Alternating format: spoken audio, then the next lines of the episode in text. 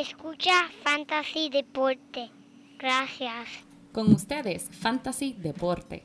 Para más información, consejos y entretenimiento de Fantasy Deporte, síguenos a través de las redes sociales Facebook, Instagram y Twitter. También próximamente estaremos en YouTube. Queremos saber lo que piensan. Compartan con nosotros sus opiniones a través de las redes sociales. Riega la voz. Fantasy Deporte, producción número uno del deporte latino. I, I think about the more I think about it, I'm convinced that God want me to play baseball. What a thrill! Ravetti putting on a one-man show. Roberto Clemente. I put it in the same level de Babe Ruth. I call him the Bambino Latinos. Roberto Clemente, one of the most feared hitters in the National League. 3,000 hits, four batting titles, and a 317 lifetime average Ooh. says an awful lot about Clemente. They're still trying to figure a way Qué to caballo. the batting king. One run on five hits, Cubs no runs, one hit. Papi, ese era Roberto Clemente, pero este es tu episodio especial, parte 2, número 80 de Fantasy Deporte. Hoy, 1 de abril del 2020, transmitiendo directamente desde la guarida Padilla. Aquí, Manny Donate, su servidor, y a mi lado, el codelincuente, el único hombre que le enseña trucos de perros a gatos, Joel Padilla. Muchas gracias, muchas gracias, Manny. Y en verdad esos trucos que le enseño a los gatos son únicos. Pero antes de comenzar este episodio, quiero darle los saludos a nuestros codelincuentes y los sospechosos que nos siguen escuchando y apoyando este podcast. Y un saludo especial al artista de esta semana, Manny. ¿Quién fue- es? Que fue este servidor que hizo ese remix ahí de Roberto Clemente con una Papi. pistita chévere. No, me gustó, me gustó lo que hiciste Gracias, esta semana. este, Coño, gracias. Mira, mira, mira, escúchate eso, escúchate eso. Ponte, pon- vamos a escucharlo. Un aplauso ahí. Por la pista, por la pista, por la pista. El que no sabe, mira, escuche este episodio y el episodio anterior. Eso es así. Este, este es un episodio muy especial porque en este episodio vamos a hablar de diferentes temas. Vamos a hablar de lo que está pasando con el béisbol. Vamos a estar hablando sobre, obviamente, la pandemia mundial que estamos sufriendo todo el mundo. Y, pero estamos hablando también de la última entrevista que hicimos hoy mismo. Esto es un episodio especial porque estamos, este es el segundo episodio que estamos grabando en la misma noche. Y estamos grabando, honestamente, pa- para traducirla en parte y también para brindarle la información que compartimos con un tremendo autor, con una tremenda autoridad en lo que es el deporte del béisbol. Y en realidad estamos muy orgullosos de haber tenido ese individuo en nuestro programa que se llama James Buckley Jr. Y, este, y queremos compartir la información que él compartió con, con nosotros. Pero antes de eso, quiero que sigan comunicándose con nosotros a través de los medios de las redes sociales, Instagram, Twitter, Facebook, sus comentarios, sus preguntas. Y mira, simplemente cualquier comunicación que se hagan con nosotros es bienvenida porque en realidad este es el momento de comunicarse con todo el mundo, verdad. Todo el mundo está en cuarentena y buscando qué hacer. Manny, ¿qué es lo último que tú has escuchado de esto del coronavirus? Eh, no es muy bueno. No es muy bueno, Manny. No. Yo creo que no es bueno para, para todo el mundo. Casi todos estamos encerrados, eh, mirando las paredes, mirando a nuestras parejas, buscando qué hacer, buscando qué hacer, Manny. Yo que estaba buscando una excusa para salir de mi casa.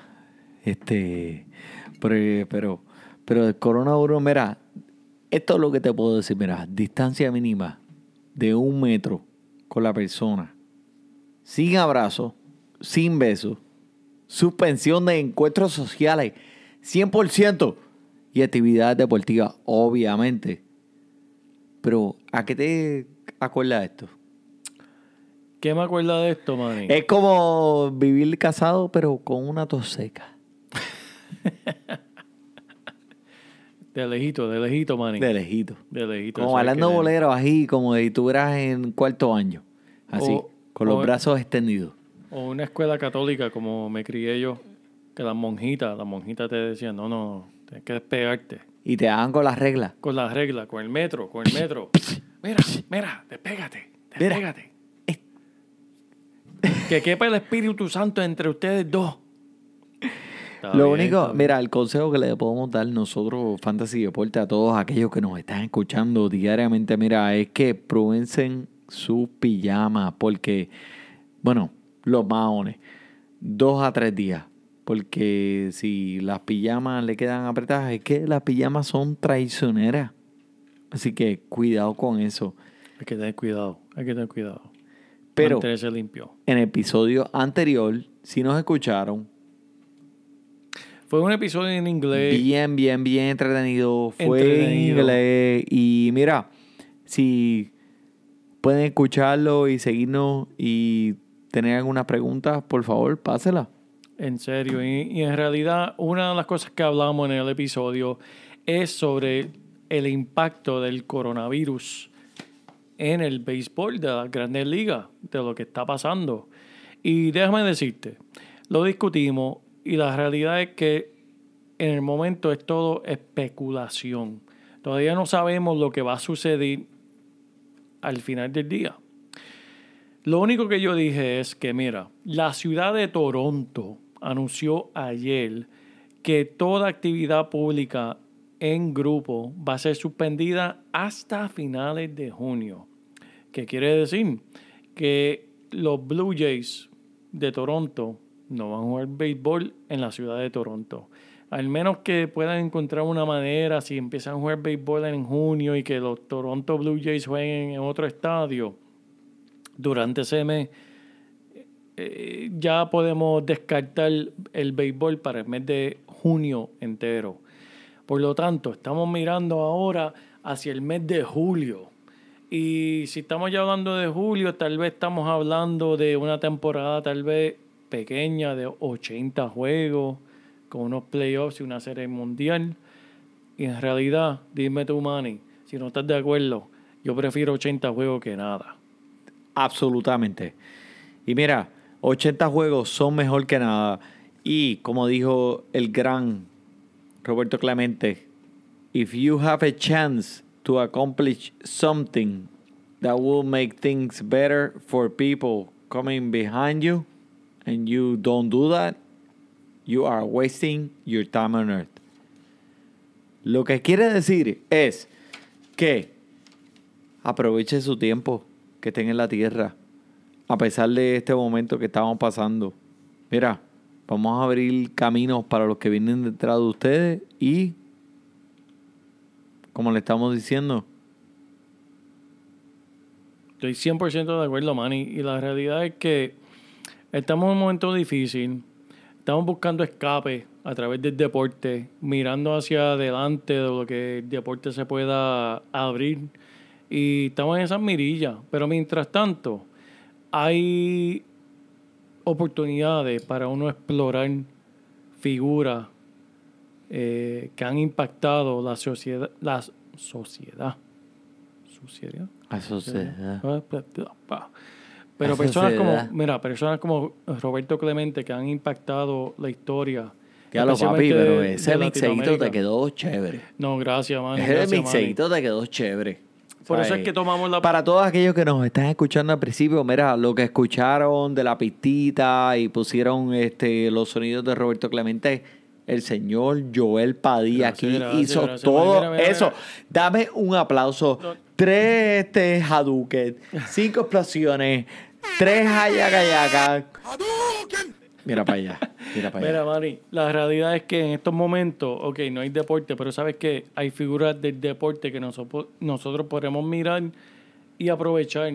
Y una de ellas es Roberto Clemente. Y tomamos la oportunidad de entrevistar en nuestro último podcast un autor que no solamente estudió esta figura tan importante pa- para Latinoamérica completa, pero él no solamente lo estudió, pero escribió un libro sobre él. Sí. Y la realidad es que la oportunidad que tuvimos con él, hablar sobre Roberto Clemente, en realidad nos abrió la mente. Y para mí, no sé si para ti, Manny, pero me abrió el corazón. 100%, 100%. Porque no, nos hace entender la figura que era Roberto Clemente. Vamos a empezar con el Roberto Clemente que muchos saben dentro del deporte. Manny, el deporte, mira, dame, edúcanos, dame acá. edúcanos, ok, edúcanos. ok. ¿Tú ¿Quién quieres que yo te eduque? Clemente? Edúcame, edúcame. Ay, bendito, papi. ¿Tú crees que yo te eduque Dime. acerca de Roberto ¿Quién era Clemente dentro del parque? Dime. Ok.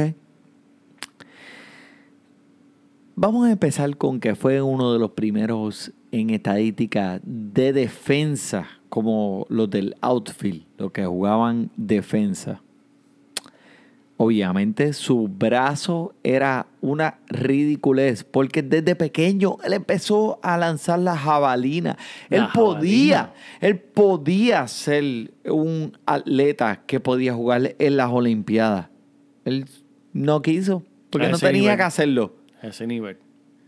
Pero mira, jugó campo derecho para los Piratas de Pittsburgh por 18 temporadas, desde el 1955 hasta el 1972. Durante su carrera fue uno de los mejores en defensa. Fue un todo estrella o All-Star 12 ocasiones en el 1966 ganó el premio como jugador más valioso. Fue campeón de bateo de la Liga Nacional por cuatro años consecutivos. Bueno, no consecutivos. 61, 64, 65 y 67. Ganó guante de oro durante 12 temporadas consecutivas. Wow. Desde el 61 hasta el 72. Increíble. Batió 300 en 13 temporadas. Miembro del club de los 3000 hits, obviamente. Ahorita te hablo más de eso. Campeón mundial con los Piratas en dos ocasiones, en el 60 y en el 71. Jugador más valioso de la Serie Mundial en el 71. Wow. Y el primer jugador latinoamericano en, y del Caribe en ser inducido al Salón de la Fama. Eso, es Eso fue lo que hizo dentro, dentro del parque. Dentro del parque, dentro del deporte. El hombre. un, un- un dato importante. Pero, Babi, pero, pero, chico. ¿qué tienes ahí? ¿Tienes Una noche- una Suéltalo, noche pero, larga. pues, eh, Tíralo al medio. Escúpelo. Escúpelo. Escúpelo. Mira, Emanuel, de los datos más impresionantes que yo he visto en verdad sobre el hombre es que a los 38 años este hombre mantenía la misma figura que tenía cuando tenía 15, 16 años. Una cintura de 30 pulgadas, eh, un peso de 180 libras y el mismo físico a los 38 años como cuando tenía 18, que en, realidad le quedaban años, ¿sabes? En una época cuando los jugadores se retiraban antes de los 40, este hombre a los 38 tenía, tenía bastantes años más para, para dar.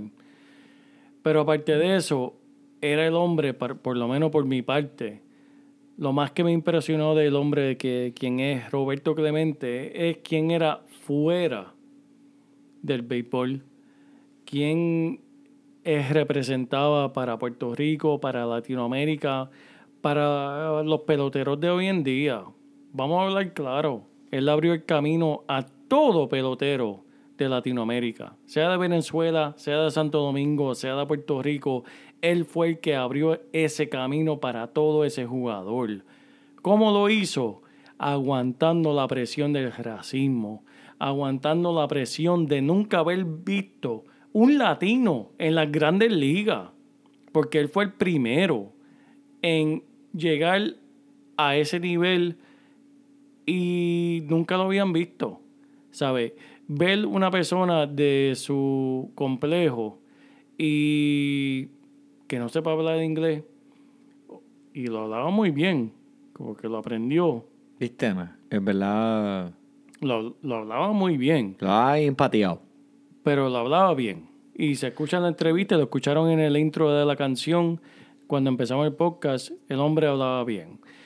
Pero el, el punto es que el hombre, o sea, nunca lo habían visto, no sabían quién era, Y el hombre combatió todo eso para, para abrirle las puertas a los demás que venían detrás de él. Y de eso mismo se trata, de, de, de lo que es un Roberto Clemente. Y eso en realidad, Manny, este, par- por lo menos por mi parte, es algo que yo quisiera tocar en este podcast, que es una sociedad, un grupo de personas, solamente se dirige hacia el futuro cuando uno siembra una semilla que nunca va a cosechar ese fruto. En otras palabras, yo siembro esa semilla Wow. hoy, Me perdiste. yo nunca voy a ver el fruto de esa semilla. La va a recibir la generación que viene Ah, sí. antes de mí. Y eso fue lo que hizo Roberto Clemente. Él sembró esa semilla para que personas como Iván Rodríguez, como Igor González, Javier Baez, Francisco Lindol. todos esos jugadores Todos esos aprovecharan jugadores que lo que el camino Sí. que él abrió, porque él combatió mucho.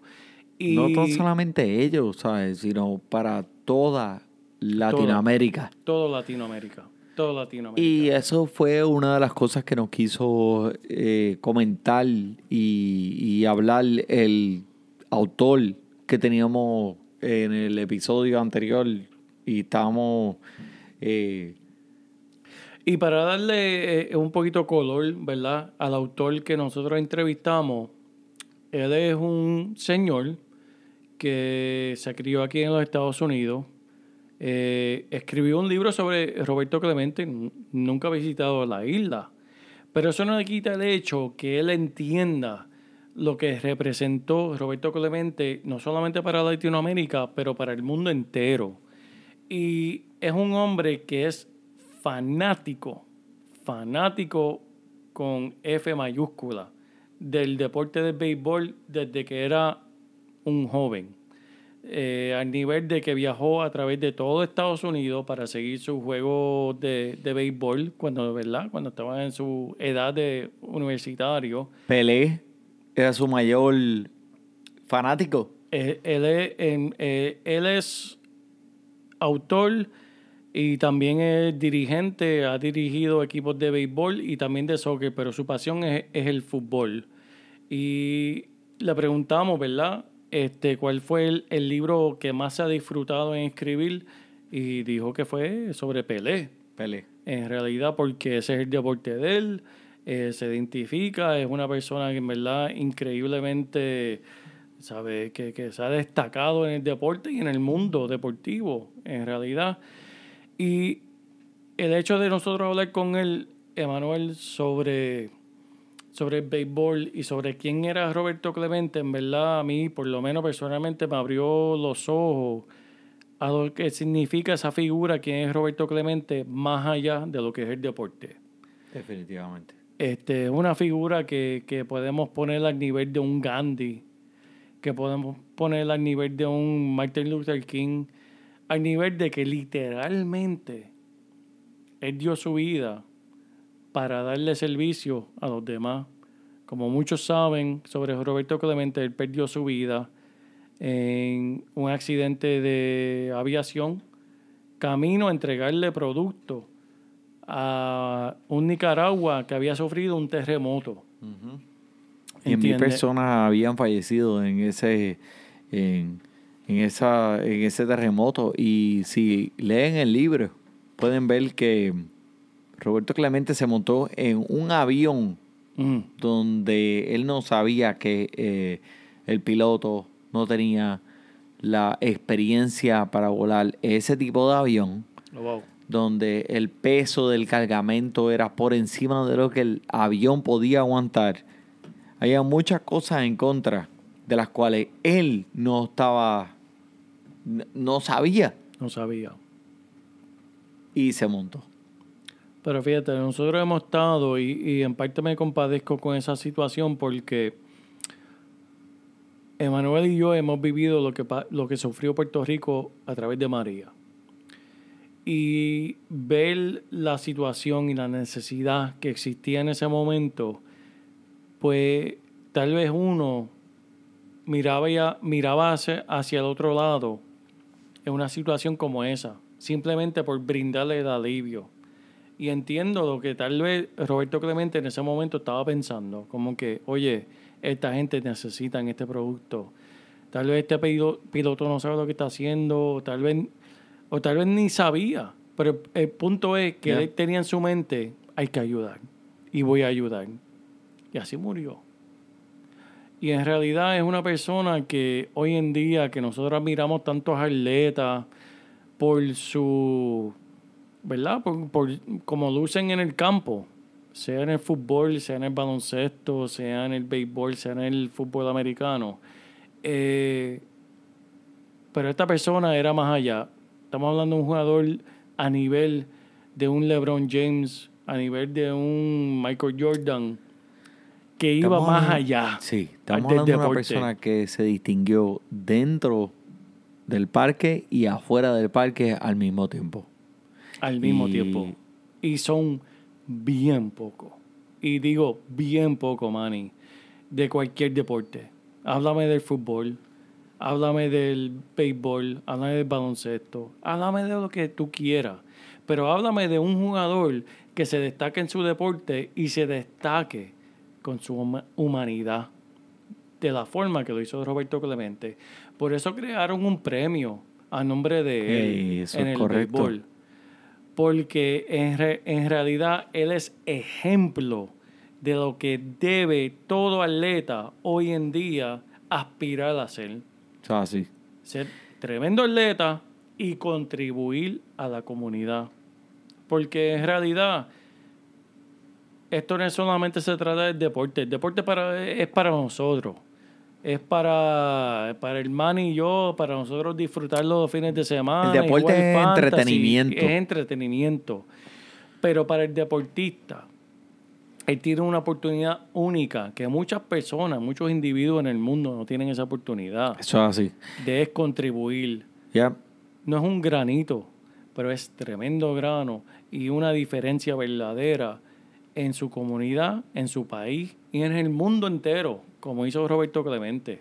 Porque Roberto Clemente es recordado a través del mundo entero por la persona quien, quien él fue. Y no solamente por su jugada, porque el hombre, obviamente, si tú miras en su época, tú dices, ese hombre no es de este, no es de este planeta. Cuando tú veías esos tiros de él del campo profundo, Ese a- brazo. ese brazo, eso era otra Ese cosa. atletismo y Ese el atletismo. cuerpo, ¿sabes? era otra cosa. Pero aparte de eso, de que este hombre diera su vida literalmente para ayudar al prójimo, estamos hablando de otro nivel. Eso es así. Totalmente de acuerdo contigo. Mira, Roberto Clemente Walker, nacido en el barrio de San Antón, Carolina, Puerto Rico. O sea que yo viví en Puerto Rico, en, en Carolina. Hijo de Melchor Clemente y Luisa Walker. Así. Nacido en agosto de 18 del 1934. Fue el más joven de siete hijos. Eh, durante su niñez trabajó en la industria azucarera, cargaba los troces, Wow. los dejaba con su papá todo el tiempo, para arriba y para abajo. Eh, el, el hombre definitivamente desarrolló un amor profundo por el deporte, y, pero se enfocó más al béisbol desde temprana edad y podía lanzar la jabalina. Él, él tenía oportunidad de llegar y competir en las Olimpiadas. Pero decidió irse por el béisbol, jugó con los cangrejeros de Santurce, Claro que sí. el equipo mío de Santurce con solamente 18 años, años, añitos de edad, 18 años de edad. Y mira, ¿tú sabes quién jugó con él en ese equipo de los cangrejeros de ¿Quién? Santurce, papi? Bien, maní. Nada más y nada menos. Coño, lo tenía escrito por aquí. Yo lo vi, maní. El Willie Mays. el único Willie Mays. Imagínate un equipo donde están Roberto Clemente y Willie Mays juntos Eso no es justo. en la misma liga. Eso no es justo. Ganaron el campeonato de Puerto Rico, representaron a Puerto Rico en la serie de 54. El equipo de los cangrejeros salió campeón con Roberto y Willie Mays de nuevo en ese equipo. Después de la serie del Caribe, pues en estos tiempos la gente tenía muy poco conocimiento de qué estaba pasando de la cultura latina, especialmente en esta área de los Estados Unidos. Y Roberto sintió un poco la presión de lo que era el racismo. Eh, pues en Puerto Rico el racismo no se conocía a ese nivel, pues todos éramos de diferentes colores todo el tiempo, ¿verdad?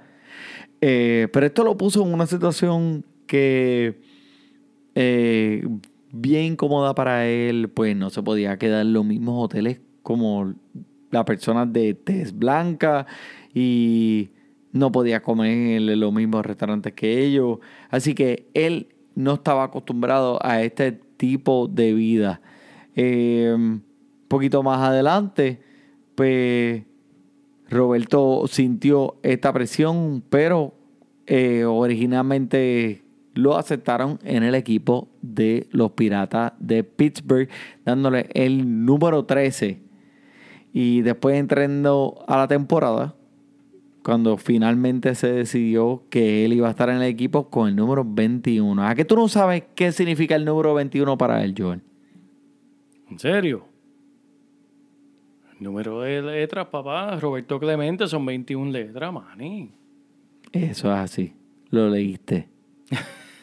Mira, el 17 de abril del 1955 fue el primer partido que Roberto Clemente hizo y jugó y participó por el escuadrón de los Piratas de Pittsburgh.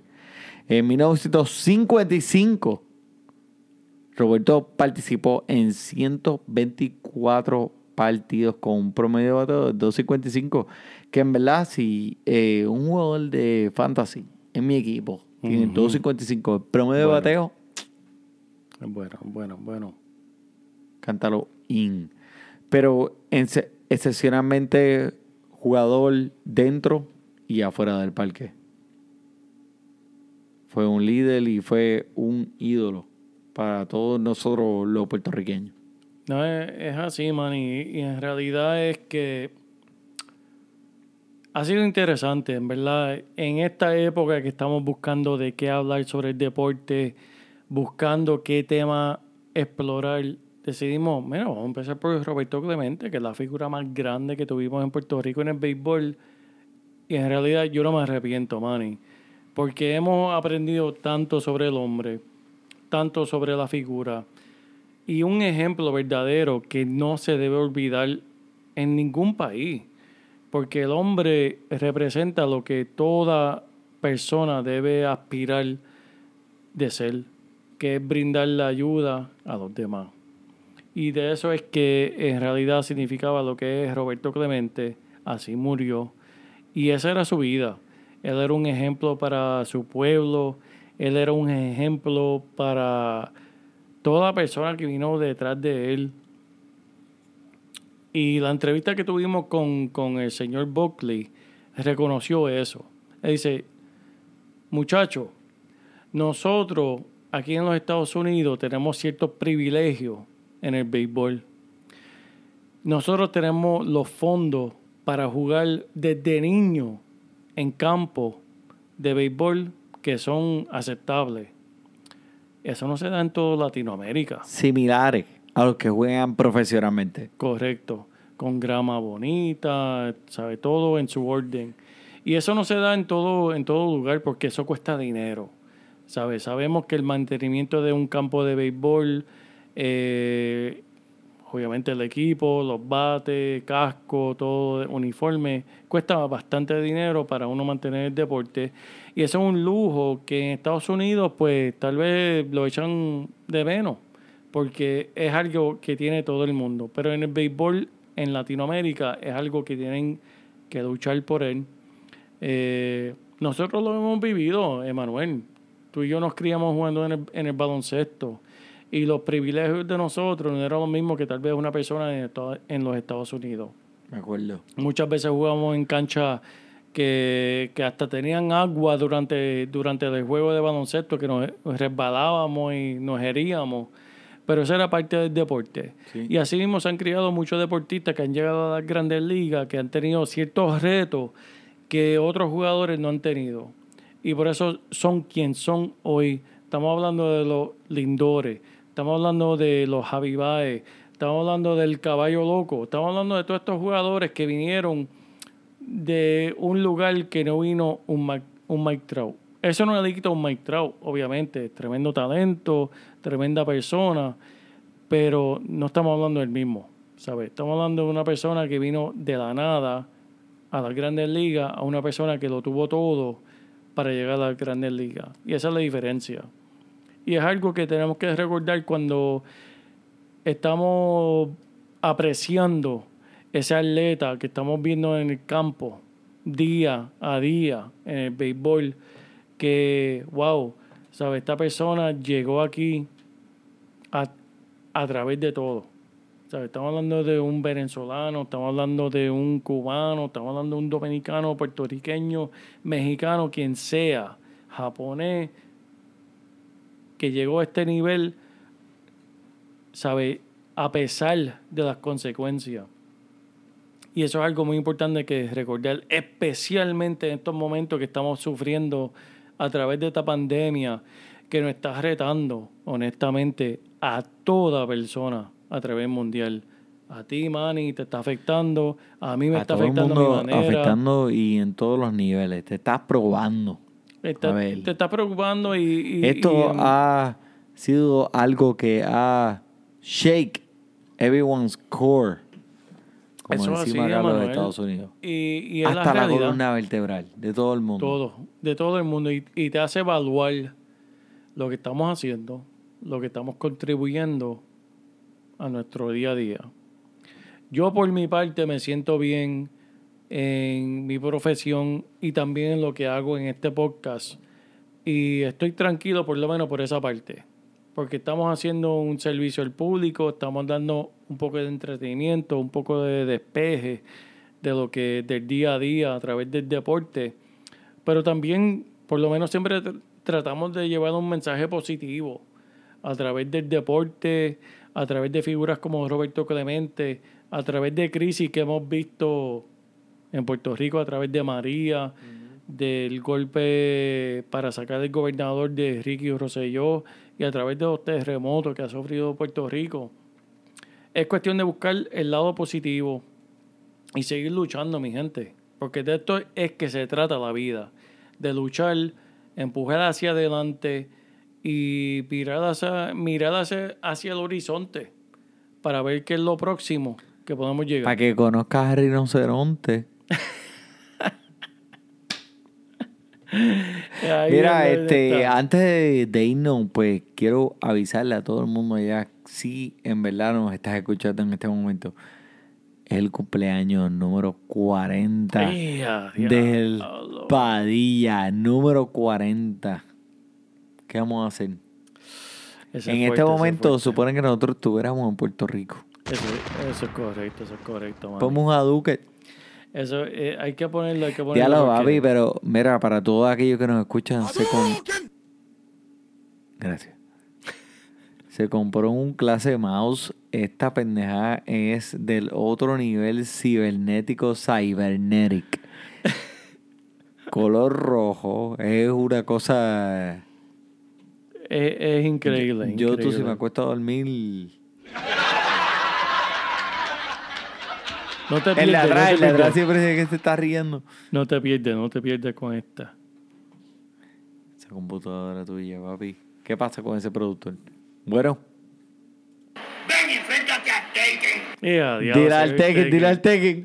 Salió el Tekken después del coronavirus, me cago en nada. Pa' colmo. sea. Mira, quédate tranquilo. Tekken, quédate en tu casa, Por no te favor. pongas bravo. El coronavirus puede más que tú. Pero no sigas, chico. No sigas. Tekken, pero tranquilo. No te pongas potrón. Amigos, sigan pendientes a Fantasy Deporte. Les prometo que les vamos a traer las últimas noticias del deporte, aunque sea para avisarles cuándo es que va a comenzar. pero vamos a seguir trayendo temas interesantes como le hablamos hoy de Roberto Clemente. Vamos a seguir hablando de figuras importantes en el deporte y mira, en realidad que son las personas que nos alzan de estos momentos difíciles. Así que sigan sintonizando, sigan escuchándonos, sigan enviando las preguntas, comentarios, preocupaciones y dudas que tengan sobre el deporte. Fantasy Deporte. Son las 3 y 15 de la mañana. Este ha sido un maratón en el día de hoy, papá. Pero queríamos traerle eh, eh, el, produ- el autor Roberto Clemente. Estuvo chévere, men. Me gustó, me gustó. Estuvo bueno. Manny, Y ¿tienes eso es lo que cuenta. Eso es así. ¿Algo más, Manny? Papi, estamos chilling. Tú, ¿estás ready? De show. Por JP, por el Manny Donate. Disfrute su fantasy deporte. Y quédense saludables. And there's a well hit ball, right center, falling pretty fast out there. Ah, however, it is caught by Clemente with a tremendous running, sliding catch. Woo, boy. If Roberto can reach the ball, he'll swing at it. I hit it good most of the time I jump into the ball. And uh, I, I think I can hit all kind of pitches. Roberto had the highest batting average of any player in the 60s.